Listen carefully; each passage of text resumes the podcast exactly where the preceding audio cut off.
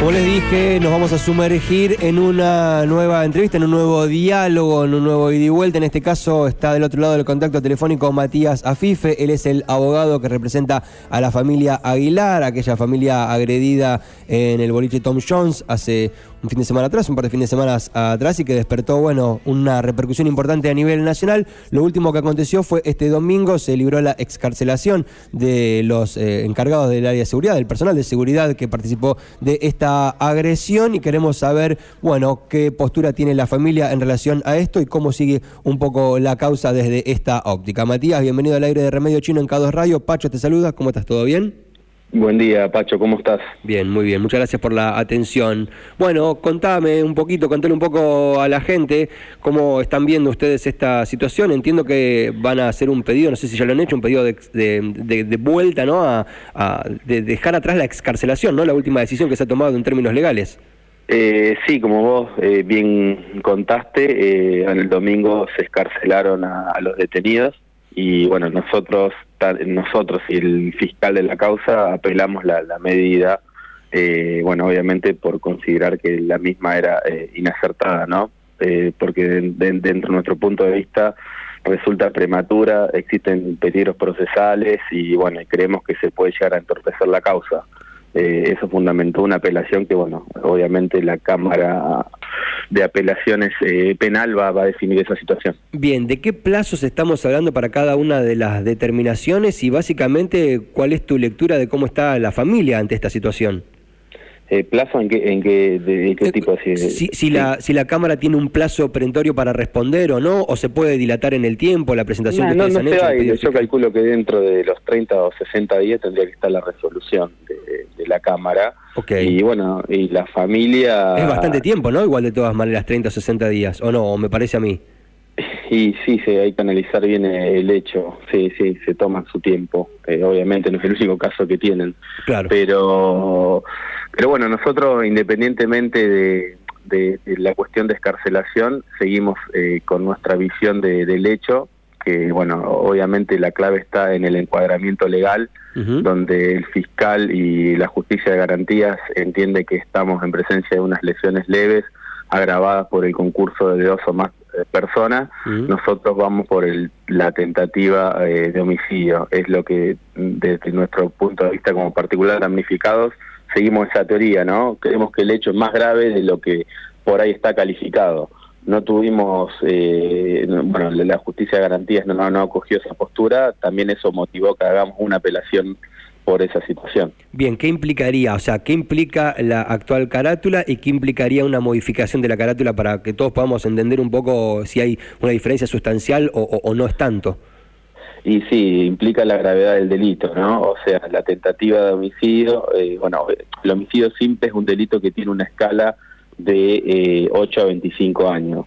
En este caso, la tentativa es una acción que comienza a ejecutarse y por circunstancias ajenas no, no, no, no se llega a su resultado. Eh, la, la pena que prevé ese delito es una pena eh, esa pena se reduce entre un tercio y la mitad de lo que sería un, delito de 8 a 25. En cambio, en el caso de las lesiones, prevé una pena de escala menor, que es en este caso eh, ronda entre los dos años y los seis años por, la gravedad del delito. Eh, cambiaría sustancialmente la situación procesal y hasta te diría que que se podría llegar a revertir el tema de la escarcelación. Ok, ¿cuáles son los argumentos que esgrimen ustedes, Matías, para esta cambio de carátula o cuáles son las cosas que por ahí entienden que no ha considerado ¿no? Eh, de la justicia para, para evaluar esta carátula que ustedes están proponiendo?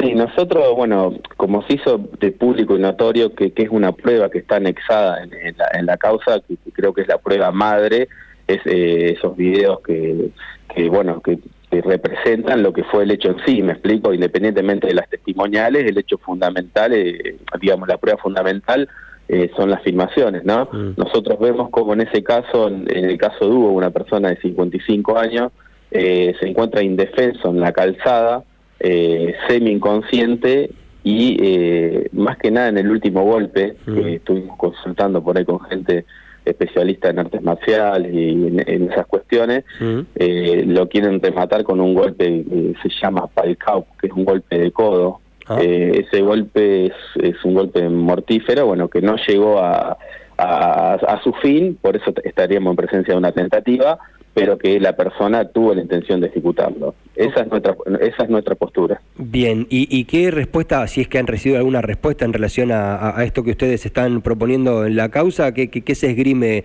eh, desde el otro lado para no hacer esta modificación de carátula?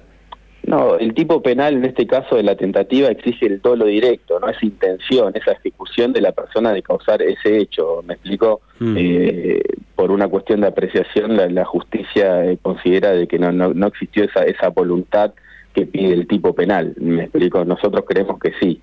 Y más en las situaciones de que Hugo estaba semi inconsciente sobre la cinta asfáltica eh, tratando de levantarse la primer paliza que tuvo por, por parte de este muchacho, el imputado, el boxeador, que pegó dos golpes certeros en la cara, una patada en el piso, se, se, Hugo se comienza a levantar para volver a, bueno, para pararse básicamente y es de vuelta ejecutado por, por un cuarto golpe por otra seguridad.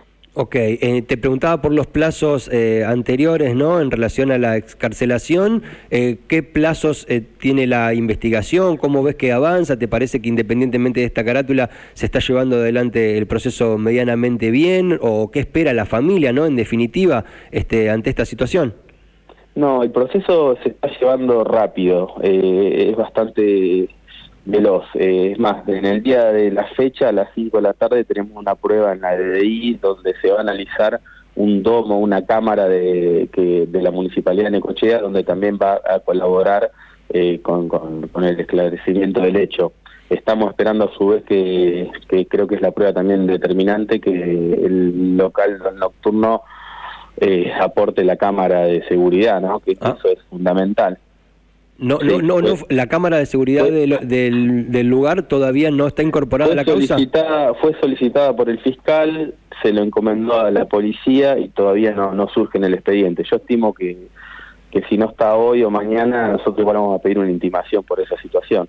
Ok. ¿no? Porque vimos por ahí una parte del video que, que es una parte a medida del hecho, no, no, no, no es la totalidad, la totalidad de lo que ocurrió. Ok, perfecto. Entonces, este combate AFIFE, estamos hablando, abogado que representa a la familia Aguilar, la familia agredida en el boliche Tom Jones hace un par de fines de semana atrás. La última noticia da cuenta de la excarcelación de las personas que participan del personal de seguridad del lugar que habían sido parte de la golpiza. Este, entonces, en estos días hay que prestar atención a, estos, eh, a esta cámara y a esta prueba ¿no? que se va a llevar adelante en el día de hoy. Un poco por ahí va el seguimiento de la causa. Va por ahí el tema, sí, viene por ahí. Eh, nosotros creemos que viene el proceso viene rápido. También hay que remarcar que es un proceso que tuvo una gran exposición nacional, como dijiste. Eh, no, hay mucha gente expectante del resultado de este juicio.